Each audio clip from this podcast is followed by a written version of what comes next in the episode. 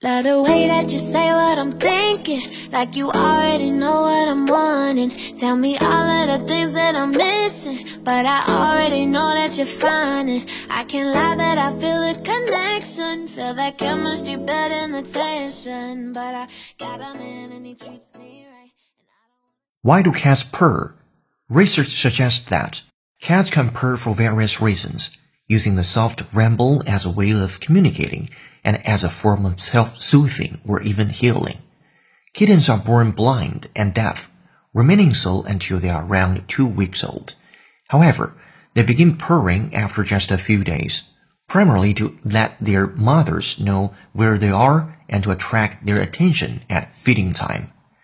A 2009 study found that cats can conceal a cry within their purr that triggers a nurturing instinct in their owners similar to the cries of a human baby. The study observed that when purring to solicit food, the noise cats made was more urgent and less pleasant, suggesting they can manipulate their purrs to communicate different things. 猫咪呼噜声传递多种信息，有时是满足，有时是提要求。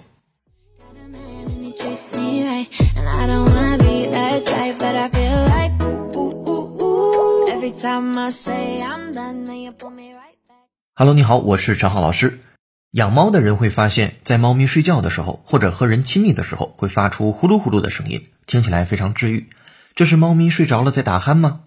很多时候，猫咪发出的呼噜呼噜声，是因为它们觉得开心，和人待在一起是放松的。但除此之外，猫咪发出的这种声音还有其他原因。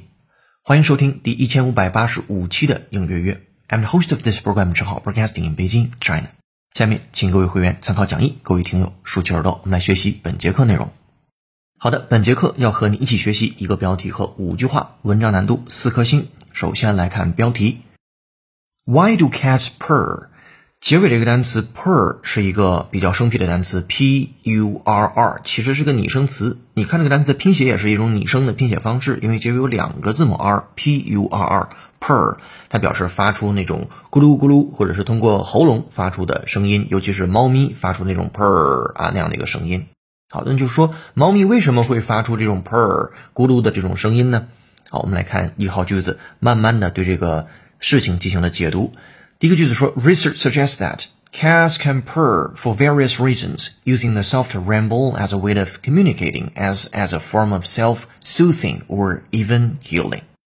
啊，research 这个研究 suggests that 表明 cats 猫咪 can purr，它们能发出这种咕噜的声音，或者是呼噜的声音，for various reasons，各种各样的原因。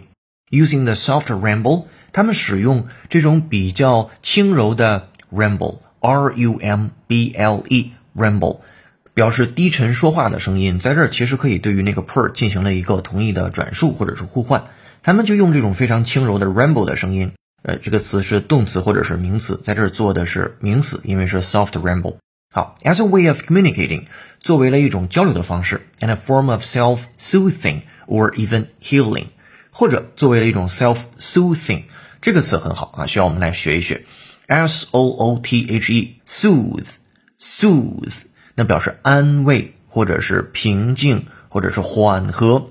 If you soothe someone who is angry or upset，you make them feel calmer。是镇定，我们可以把它放在一个场景里边，比如说洗个热水澡，让紧张疲劳的肌肉放松一下。Take a warm bath to soothe tense, tired muscles。好，我们对 soothe 这个词做原声扩展。会员同学参考讲义，这个原声 from The Economist。Without development and deeper integration, other resentments will be hard to soothe. Without development and deeper integration, other resentments will be hard to soothe. Without development and deeper integration, other resentments will be hard to soothe.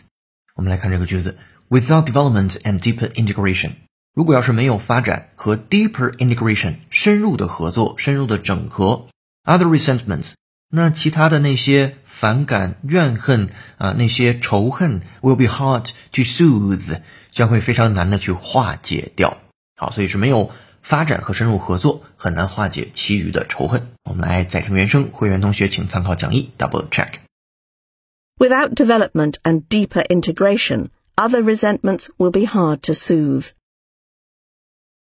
Without development and deeper integration, other resentments will be hard to soothe.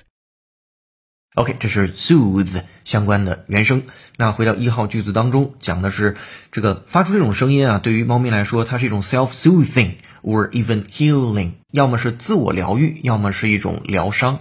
第一个句子讲，研究表明，猫发出呼噜声是有多种原因的。它们用这种轻柔的声音交流，或者用来自我疗愈，甚至是疗伤。来回到标好一的句子，Research suggests that cats can purr for various reasons, using the soft rumble as a way of communicating and as a form of self-soothing or even healing. 好，这是一号句子。Feel that chemistry better than the tension But I got a man and he treats me right And I don't wanna get it wrong 下面来到二号句子，Kittens are born blind and deaf, remaining so until they are around two weeks old。这句子非常简单，cat 就是 kittens，kittens 就是 cats。那小猫咪 are born blind and deaf，它们刚出生的时候，它们 blind 是看不见的，也是 deaf 听不见的。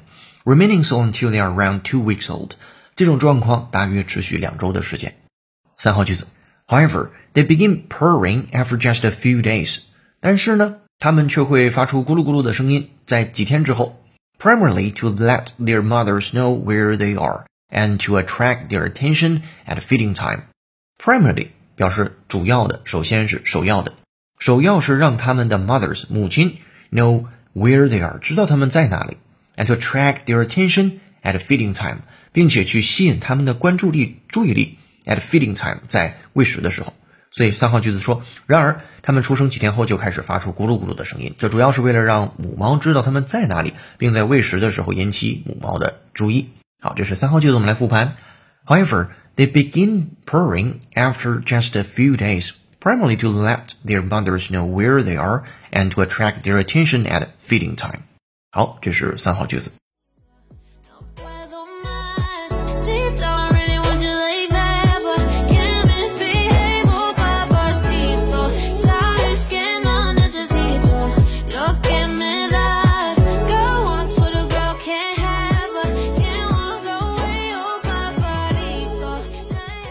本节课背景乐是由 Alena Castillo 演唱的歌曲 Papacito，感谢大编辑童内老师的推荐。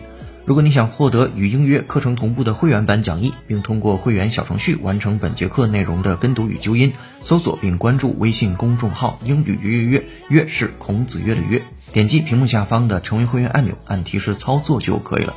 一杯咖啡的价格，整个世界的精彩。跟读原声学英文，精读新闻聊世界。这里是你的第一千五百八十五期的影月月，做一件有价值的事儿，一直做，等待时间的回报。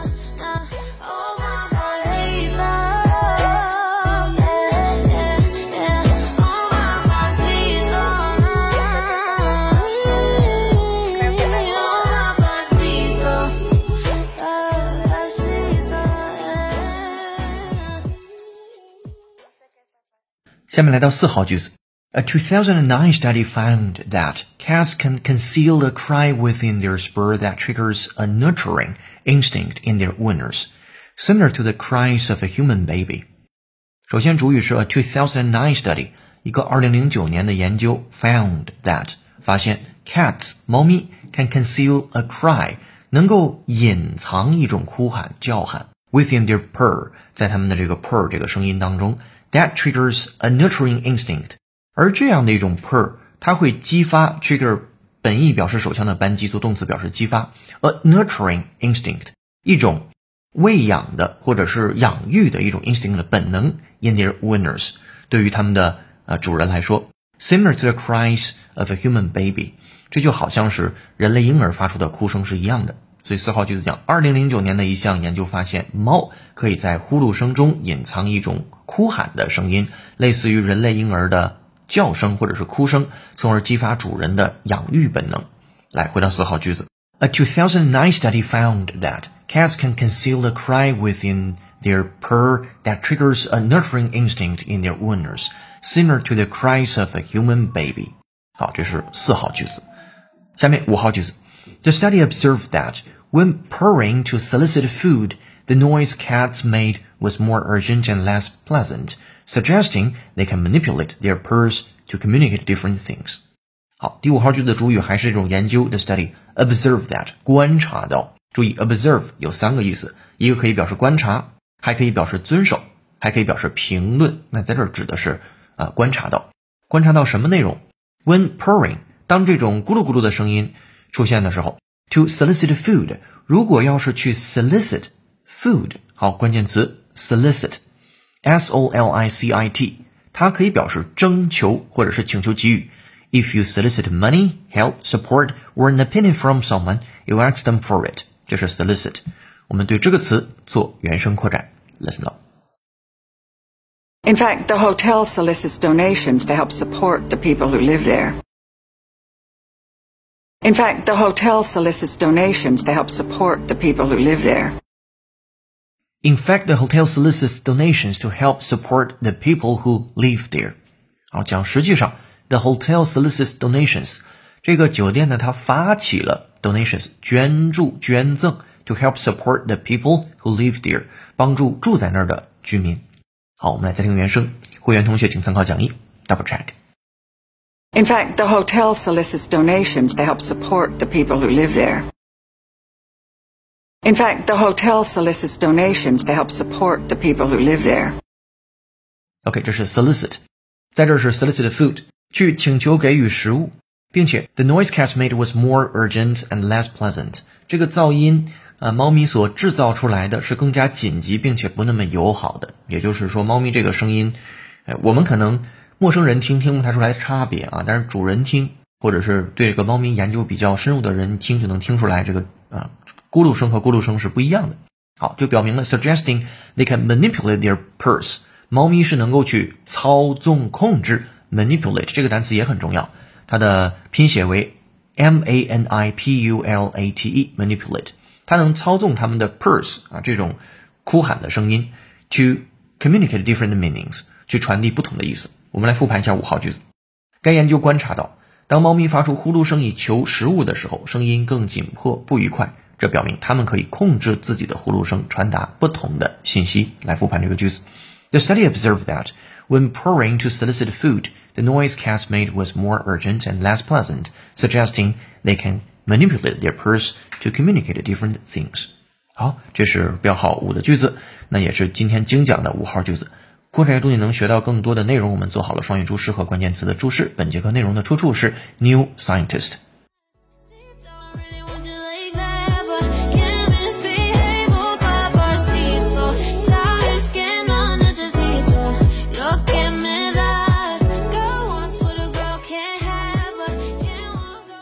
好的，那本节课正文我们就一起学习到这儿了。下面留思考题：当不考虑任何现实条件限制时，你最想养的宠物是什么？又为什么呢？欢迎在评论区留下你的文字，我们将随机挑选一位幸运听众，并赠送一个月的应约会员服务。